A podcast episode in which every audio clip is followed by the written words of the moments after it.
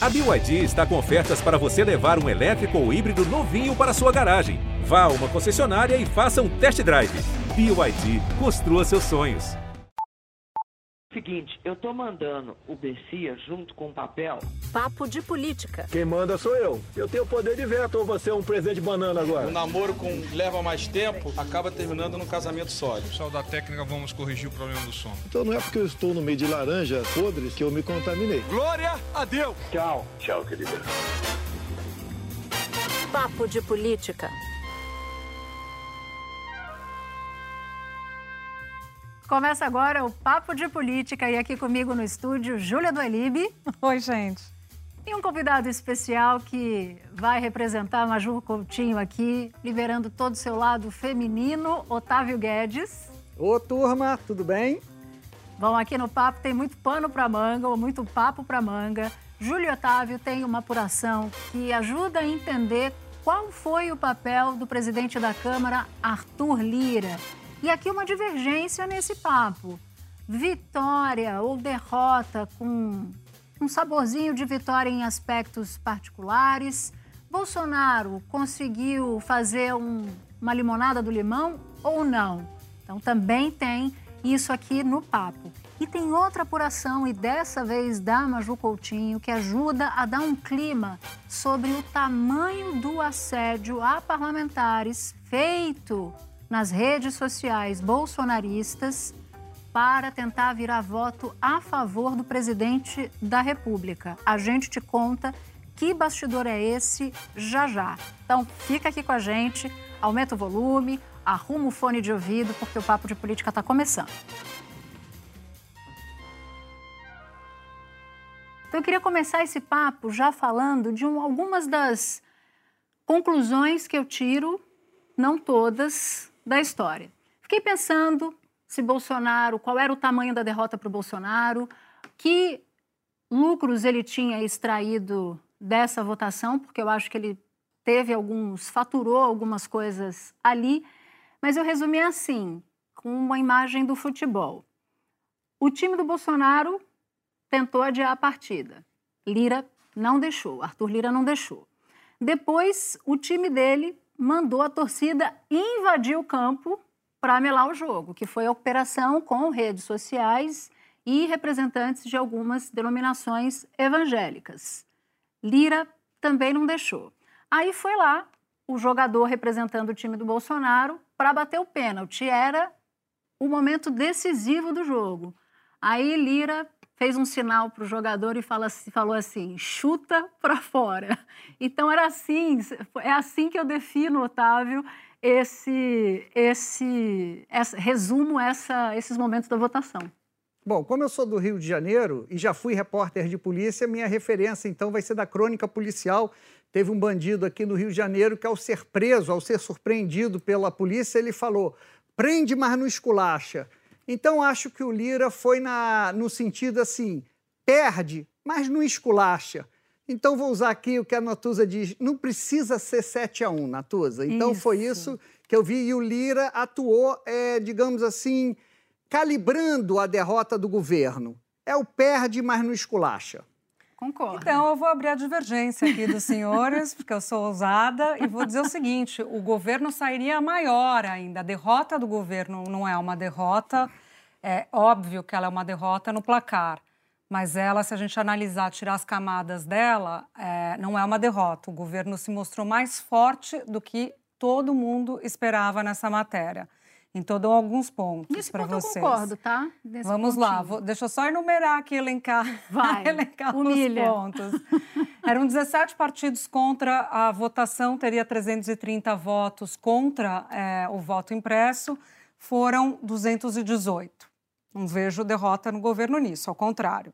É, a oposição, o governo, na verdade, teria entre 150 e 170 votos, teve 229 não vejo também o governo muito enfraquecido nisso, não. É, o governo perdeu duas vezes na comissão, duas vezes foi derrotado, ganhou numericamente no plenário. Também não interpreto isso como uma derrota. Das 64 ausências que tiveram, que foram calibradas por Lira, parte expressiva dessas ausências, mais de 30, Eram pessoas de partidos que já tinham fechado contra a matéria e queriam votar a favor.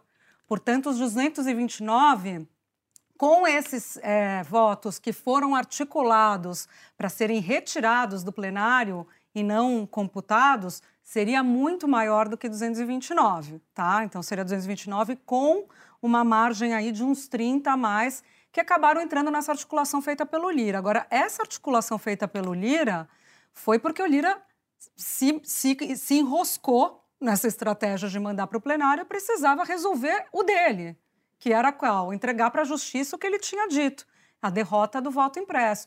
Então, quando eles viram o tamanho que o governo estava, eles tiveram que fazer uma operação de emergência para desidratar o governo. O governo, o, o, o ponto principal para mim nessa discussão toda é que o governo chegou mais forte nessa matéria do que se esperava. Esse é o ponto. E foi desidratado.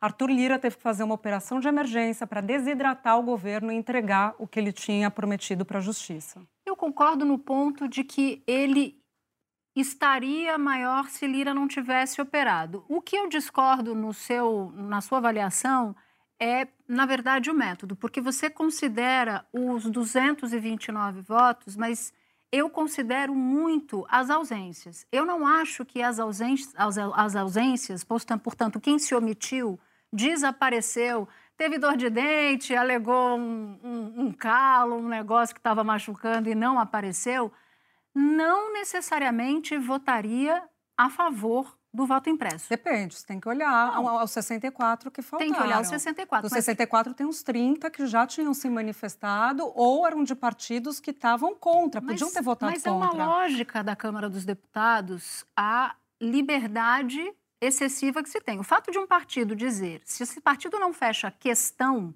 obrigando o parlamentar a votar, cada um vota do jeito que quer. Mas eu acho que tem um ponto aí, Otávio, que é essa operação Aliás, Júlia, porque a, a, a apuração é da. Júlia e o Otávio, a apuração do Otávio combinou com Já a da Júlia. Já estou aqui na divergência sozinha, Então entendeu? dá essa apuração aí, dá essa apuração, por favor.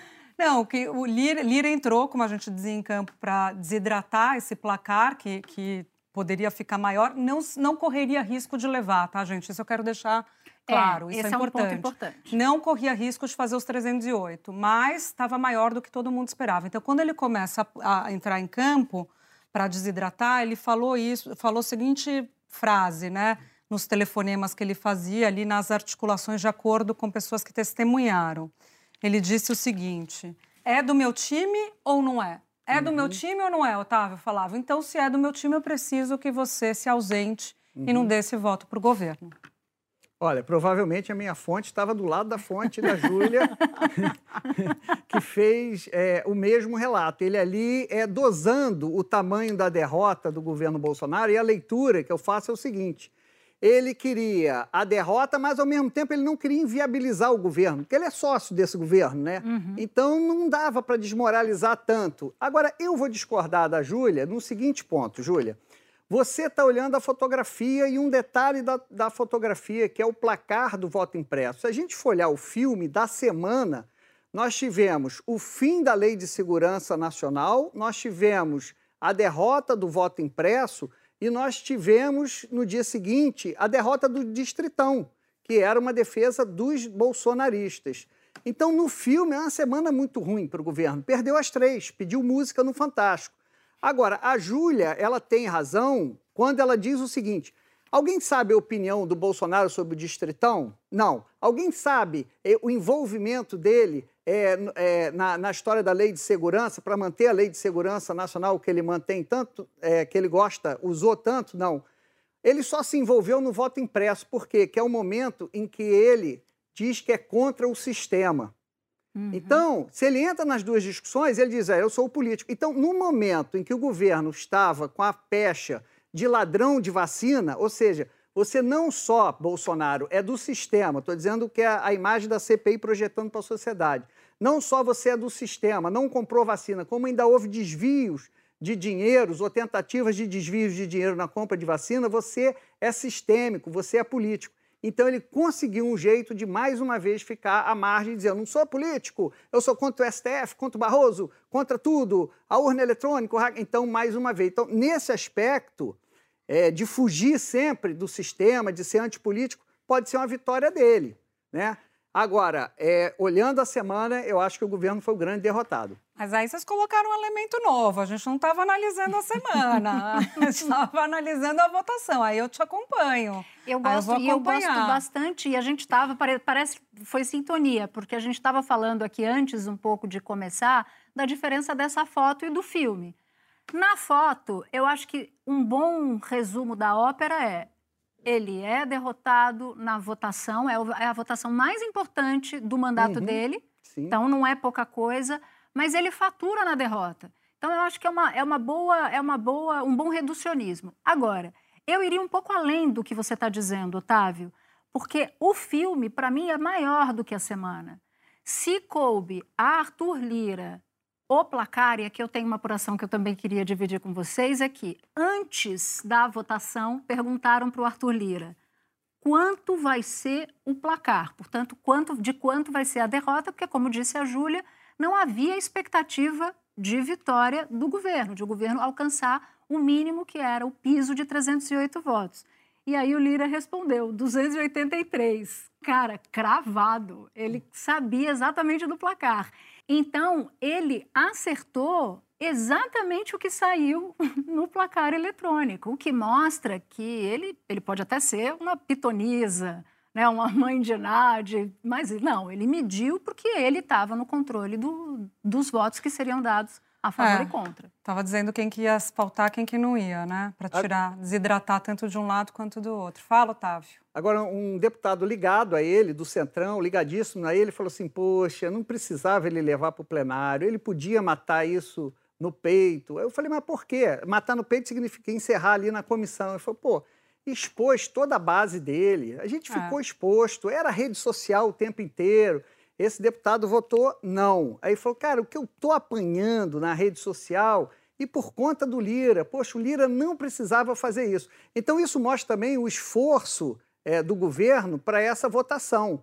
É, a Natuza acho que falou no início, é, muito pastor ligando para deputado, mais de um deputado me contou isso, pastor ligando mesmo, cabalando voto ali. Rede social, que é normal, e ainda tivemos a micareta, a, a, a, a micareta antidemocrática, né? Quer dizer, botou até ministro da Defesa para falar dessa tese.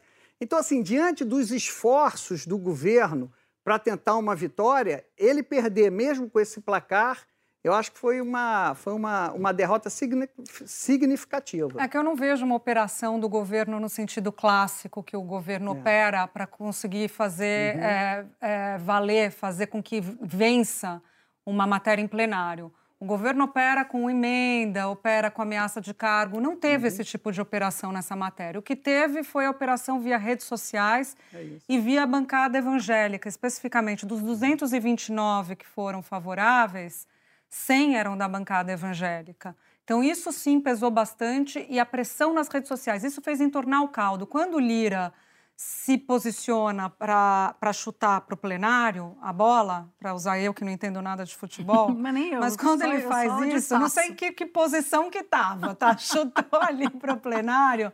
Ele estava apostando que o filme, aquilo que a gente falou um pouco antes de começar a gravação, Natuza, ele estava apostando que a situação ia ser do D0, dia zero, que era aquele dia ali na sexta-feira. Só que de sexta até a votação, que foi terça-feira, né? Teve essa virada. Mudou, né? teve a virada no tempo. Ele não contava com essa virada do tempo. Ele conseguiu é, mexer ali, calibrar, como a gente contou, é, e conseguiu manter e entregar o que ele tinha prometido. Inclusive, ministros do TSE ligaram para ele logo depois da votação para o parabenizar por ter é, conseguido derrubar o voto impresso e, portanto, mantido com a sua palavra. Mas deu um calorzinho. Eu queria voltar. Quer falar alguma coisa? Porque eu queria voltar no tanque, na Vamos história tanque. do tanque. Vamos para o tanque? Então tá.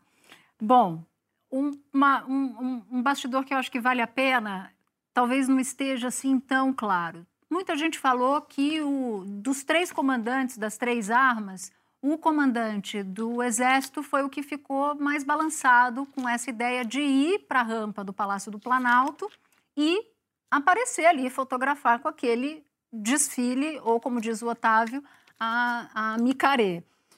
Mas, Micareta? É, mas é porque eu, eu também conheço como micaré. Ah, é? É, mas. Não, micareta. Não, micareta, mas micareta também tem. Gente, Ah. eu, eu, eu cresci num lugar que tinha micareta. E a gente chamava de micarê às vezes também, mas tudo bem. Ela é jovem, Otávio. Ela não é da Desculpa. nossa geração. Desculpa. Mas então, e que o comandante Paulo Sérgio disse o seguinte: não, eu tenho reunião do Veja, eu tenho reunião do alto comando, não dá e tal. E aí que responderam para ele: isto é uma convocação do presidente da República. O que ajuda a ilustrar, Otávio, essa, esse uso político das forças das forças armadas. E foi um tiro que saiu pela culatra. Agora, o comandante do Exército também, eh, se tivesse tão contrariado, podia pelo menos ir de máscara, né? Que aí seria assim, uma simbologia importante, que estavam todos sem máscaras, sorridentes. E pode, posso fazer aqui um, um- um túnel do tempo? Opa, claro. Toda essa história me lembra dois fatos históricos, né? Que está amplamente aí documentado. Os tanques eh, em frente ao Congresso Nacional no golpe de 64 e também eh, já no governo Figueiredo, já no final da ditadura, nós temos aí uma decretação do estado de emergência e o comandante militar do Planalto, Newton Cruz, eh, Brasília e nove cidades de Goiás, entre elas a capital Goiânia, foram ali cercadas, tiveram uma ocupação militar. Isso aconteceu em Brasília dois dias antes da votação da emenda das diretas já. A emenda foi derrotada. Otávio, só enquanto você falava, lembrando aqui que na época a pressão adiantou, né? Diferentemente de agora, porque a emenda Dante Oliveira acabou não sendo aprovada, né? É, mas aí eu tenho dúvida se era. É, mas também a gente estava no auge da ditadura, né? Não, outro É, contexto, claro, não é por é, causa outro da, não é contexto, por é. causa da, da, Agora, esse, da ameaça ou não. Houve, eu estava vendo uma, uma, uma pesquisa da, da Quest, o, feito pelo Felipe Nunes, que é cientista político, ele criou, na- ele criou uma ferramenta para buscar todas as palavras. Militar, Bolsonaro, voto impresso. Naquele dia foram analisados 2 milhões e 300 posts, 2 milhões e 300 publicações nas redes sociais, 90% eram chacota. 90, eu achei esse número impressionante. 90% chacota. Então, assim, na guerra dos memes, realmente parece que os militares, quem tomou essa decisão, ou se foi o Bolsonaro que determinou, vive na bolha dele, porque não entende a mudança da sociedade, as novas redes. Mas militares me mandaram, do Exército, é bom que se diga, porque eles têm algumas rivalidades, me mandaram alguns memes. E um deles era a cena do blindado passando com aquela fumaça, que ninguém sabe dizer ainda se era queima de óleo diesel, se tinha alguma, algum aspecto de, de, de motor que estava fundindo. Mas, de qualquer maneira, esse militar mostrava a cena e tinha uma locução, pamonha, pamonha, pamonha, o isso puro também. creme do milho. Então, me surpreendeu que eles, os militares, estavam distribuindo isso entre Porque si. eu acho que evidencia isso, o fato dos próprios militares e exército estar mandando os memes, é porque eles ficaram muito incomodados, né, Otávio, com a Marinha. Porque essa é uma ideia que surgiu, a minha apuração da Marinha, foi abraçada com entusiasmo por Braga Neto e levada ao presidente que adorou. Aí tem uma divergência sobre se o presidente mandou fazer no dia ou não mandou fazer no dia da votação da PEC, e isso ninguém conseguiu cravar ainda o que teria acontecido. Mas o Exército ficou incomodado com essa manifestação da Marinha. O exercício, o Exército vai participar do exercício, mas o exercício de Formosa, né? A Operação Formosa para a qual a Marinha estava indo. Eles vão testar Mas- os equipamentos. É, deles. mas a parada, a parada mesmo, né? a- O o, desfile. desfile. era só carros da Marinha, por isso o incômodo. E a gente até comentou, eu e a Natuza, no ar mesmo. Eu estava no Ponto fazendo a cobertura quando começou a, a, a parada, o desfile. E eu ali com a, com a Natuza, nos momentos que dava conversando com ela, e a gente falando desse incômodo, Otávio, do Exército, né? E aí, de repente, uma câmera deu um close ali do presidente. O presidente estava do lado do ministro da Defesa e dos comandantes das forças, Marinha, Aeronáutica e Exército, e estava o comandante do Exército, Paulo Sérgio, sorrindo. Aí as duas falaram ao mesmo tempo, bom... Mas ele não tá com essa de cara. constrangimento nenhum aqui, né? Apesar das informações que a gente tinha, era de que, e é a realidade, que havia uns constrangimentos. Quem também... Fala, Otávio. Não, e eu achei que a proposta do governo era privatizar os Correios e não privatizar as Forças Armadas para entregar um convite, que é mais patético ainda. Ou seja, o presidente convida o chefe dos outros poderes por meio eletrônico e tem que receber o impresso, porque provavelmente, se for eletrônico, podiam fraudar a data lá da tal operação formosa da Marinha. Mas é isso que aconteceu, quer dizer, torna mais patética ainda, eu acho que a palavra é essa, torna mais patética aí essa exibição de fraqueza do governo Bolsonaro. Dentro da história ainda do tanque, Otávio e Júlia, teve uma conversa que foi a seguinte: no momento em que estavam ali avaliando politicamente o risco do Congresso estrilar, Otávio, o general Heleno fez uma sugestão.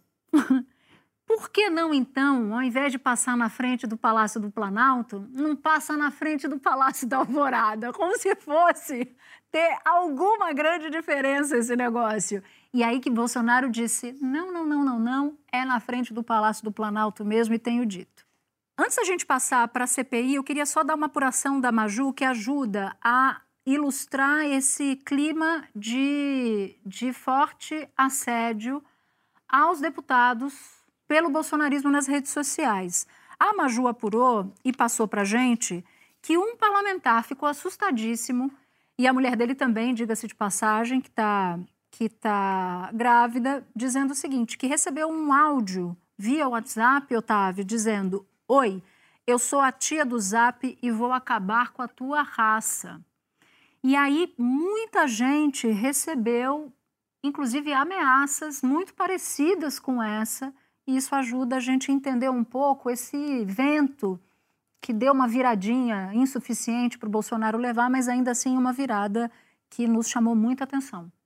Pois é, Natuza, eu tenho comentado muito que as redes bolsonaristas por exemplo, elas eram poderosíssimas naquela, na campanha eleitoral, por exemplo, quando houve o ele não, é, que rapidamente as redes bolsonaristas conseguiram transformar quase ali numa, numa manifestação de perversão né, nas ruas, aí com, com imagens falsas, imagens distorcidas, descontextualizadas, fake news mesmo, grande parte. É, e nas últimas manifestações, com, pedindo impeachment contra Bolsonaro, elas não tiveram a mesma eficiência. No entanto, a gente vê que com parlamentares, é, esse poder, mesmo que reduzido, se você comparar com as eleições de 2018, ainda é, esse poder das redes bolsonaristas ainda assusta muito parlamentar.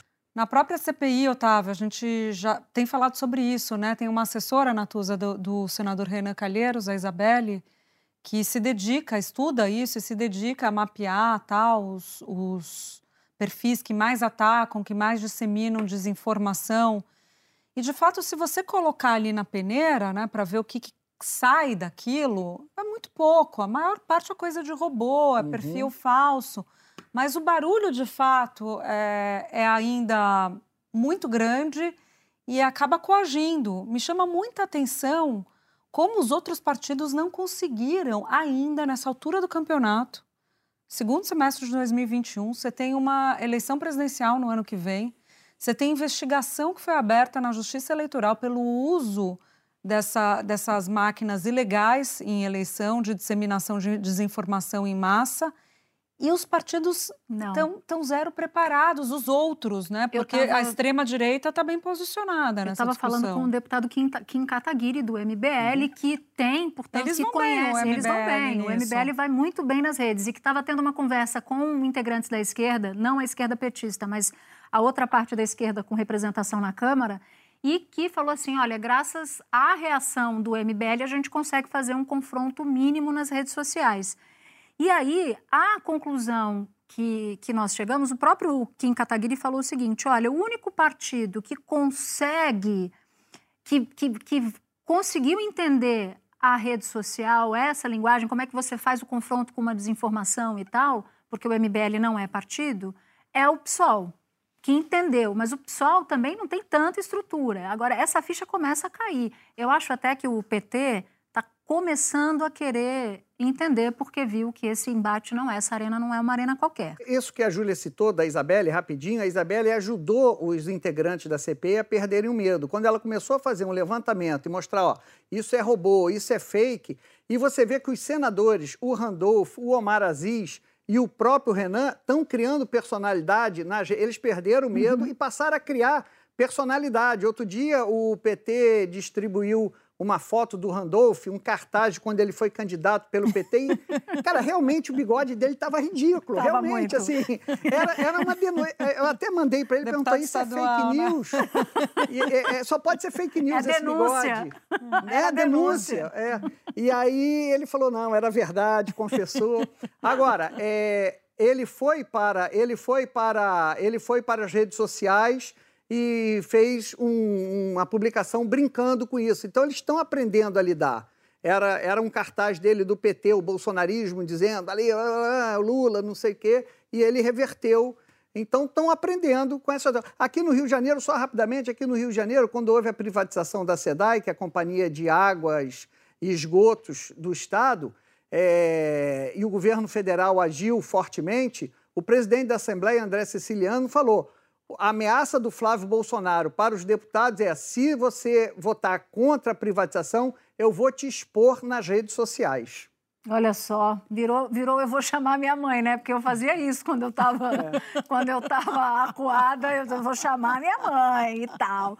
Mas ó, eu já que o Otávio deu o gancho de rede social para a CPI, não dá para a gente ignorar. Ah, e uma coisa importante, a gente já está encomendando para algum papo próximo o personagem Omar Aziz, as metáforas do Omar Aziz, porque também cabem, se encaixam nessa história do personagem. Eu amo as, as metáforas amazônicas do Omar Aziz. Algumas, inclusive, eu, eu copio sem dar crédito. Teve o depoimento do Ricardo Barros. E como Otávio Guedes estava no ar o tempo inteiro, eu queria que você fizesse um, um giro aí por esse depoimento. O que, que você achou?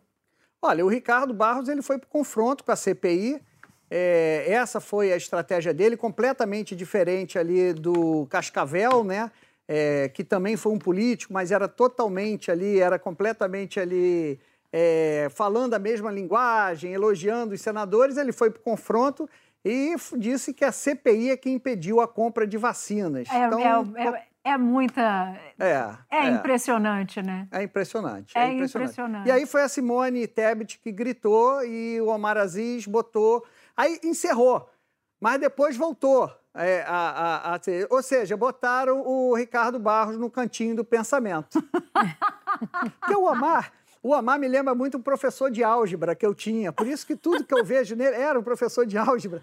E aí ele, e, e- e- e- aí ele, ele, e às vezes ele parece um professor mesmo. Então ele botou o aluno no cantinho do pensamento e depois ele voltou. A senadora Simone Tebet, além da, da senadora Elisiane Gama, a senadora Soraya que, Tronic, é. Tronic, que é de uma outra banda, é, do- é aliada do governo Bolsonaro, estão batendo um bolão na CPI. Interessante você falar da senadora Soraya, porque ela é, é- é um exemplo de como alguém que tem um alinhamento político né, com o governo pode fazer um bom trabalho sem ser folclórico, que é o Exato. caso dos outros, da maior parte dos outros né, defensores do governo. Acho que né? todos os outros, exceto eu o Fernando pensando. Bezerra. Fernando Bezerra é mais político tradicional, mas quem cai no, na- no folclore é mesmo o Heinz, O Marcos o Rogério. Jorginho, muitas vezes, que mostra que está um pouco mal informado sobre o que está acontecendo, e o Marcos Rogério,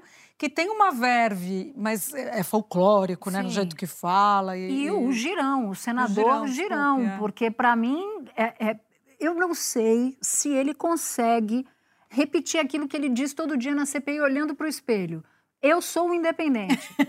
eu, não, eu não consigo imaginar ele nesse, nesse auto-engano, na solidão do Não, seu e quarto. o pessoal dele insiste, as assessorias vão, não, mas o senador é independente. Vocês disseram que não é independente, o senador é independente. Um dia, um dos assessores do senador Girão ligou para mim, porque eu, logo no início da CPI, eu discordei que ele fosse independente. Aí o assessor ligou dizendo assim: não, olha, o senador é independente. Eu falei: ó, meu amigo, olha só, eu entendo muito seu papel, eu acho que você, de fato, é o seu trabalho e eu respeito o seu trabalho. Mas esta conversa não precisa gastar o seu latim, porque não vai adiantar, ele não é independente e talvez não seja no período próximo. Algumas observações. Primeiro, é independente. É independente. Independente de qualquer coisa, ele defende o governo. Então, de qualquer fato, ele está do lado do governo, isso. vocês não podem subestimar também o Jorginho Melo. Vocês faltaram. Ela falou. Eu falei. Não, o Jorginho Melo, falou, então mas eu queria que você desculpa. falasse mais sobre ele. Então, a terceira... Não, o Jorginho Melo também eu gosto, que aquele. É, né, ele fica ali enfesadinho, ele vai, parece aqueles é, do desenho animado, né? Aqueles, aqueles, aqueles enfesadinhos de desenho animado. Gosto muito também. E a Soraya é o seguinte: é a diferença de você ser governista e não ser tropa de choque. Eu acho que ela mostrou que dá para ser governista sem ser tropa de choque. Eu concordo com você. Vamos para a trilha, porque a gente já chegou aqui no, no final. Eu vou começar, porque eu eu tô, tô, tô achando que eu vou deixar o último aqui para o Otávio, porque da última vez foi de quem é esse jegue, eu acho que precisa terminar em, em alta, em grande estilo. Então eu vou o seguinte, a minha trilha é em homenagem à única abstenção, sim, porque tivemos nessa votação do voto impresso, que foi de Aécio Neves, uma abstenção constrangedora. Então, minha trilha, Otávio, é sozinho no silêncio da noite, porque você me deixa tão só. Porque aí a, gente já falou aqui que o Aécio virou bolsonarista, um bolsonarista envergonhado. E, e se eu me interessar por alguém, e se ele de repente me ganha? Então, a minha música é sozinho. Boa, gostei. Achei, achei boa música. Você, então. Ai, tava temendo esse momento, gente. Vamos lá, que é com o Otávio Guedes, com Natuza Por isso que eu deixei por vocal. último. E Otávio Guedes, na curadoria da música, não tem pra ninguém, mas vamos lá. É, eu vou de... A minha música é uma homenagem a Ciro Nogueira, o novo ministro da Casa Civil, responsável pela articulação política, que fazer uma ginástica, porque era contra o voto impresso, o presidente a favor. Então, seu partido, a mulher dele, votou a favor do voto impresso, o presidente do partido votou, se ausentou, né? É, liberou a o, o- líder do partido liberou a bancada. Liberou a bancada, aí teve presidente que votou de um jeito, já esqueci aqui, mas cada um foi para um lado. E aí era uma casa muito, Muito engraçada. engraçada. É Não, casa- tinha te- não tem teto de gastos também, não tinha nada. É a Casa Civil sob Nogueira. Olha, eu não poderia deixar de homenagear a micareta militar, a micareta antidemocrática. Então, minha trilha sonora vai para micareta com swing. Vamos lá. Uam, uam. Mandei meu Cadillac para o mecânico outro dia, pois há muito tempo um conserto ele pedia. Como vou viver sem meu carango para correr meu Cadillac? Bibi, uam, quero mais meu Cadillac. Gostei. Não era Calhambeck? Hã? Não é, Cadillac, é Calhambeck, meu Calhambeck. Meu ca... Então vamos votar. Meu calhambeque, bibi. Tchambirubiru, meu calhambeque. Tchubi, jubi, jubi, jubi, jubi. Eu dei um upgrade. Vocês Eu dei um entenderam? upgrade no, no, no- no carrinho da Marinha, pô. Vocês entenderam por que, que o Otávio Guedes ficou pro final? Não tem como concorrer com um cara Não, desse. E a ginga? E a ginga? E o tchuru, tchurubdu, como que é? Jovem guarda, jovem guarda. É a Jovem Guarda. Bom, gente, eu gostaria de ficar aqui com esses dois e com vocês durante três horas, mas a gente tem que terminar, não tem jeito. Hora de agradecer a nossa super equipe, edição executiva Daniela Abreu, edição e produção Cecília Rito, Júlia Zaremba e Germano Martins. E eu queria fazer um parênteses aqui, porque esses três são demais e a gente deve muito a eles, a todos, mas eu queria fazer aqui uma menção em particular. Supervisão: Ana Bernardoni. Chefes de redação: Pedro Godoy e Mariana Timóteo. Gerência: Cado Veloso. Sonoplastia: Gustavo Caux. Supervisão técnica: Guido Carvalho e Leandro Discassiati. O nosso podcast também é programa de TV na Globo News, toda quinta, às 11h30 da noite. E lembrando, podcast não é igual programa de TV, pelo contrário, a gente guarda histórias para contar lá e outras histórias inéditas para contar aqui. Então, até semana que vem, porque a gente tem um encontro marcado também no próximo episódio.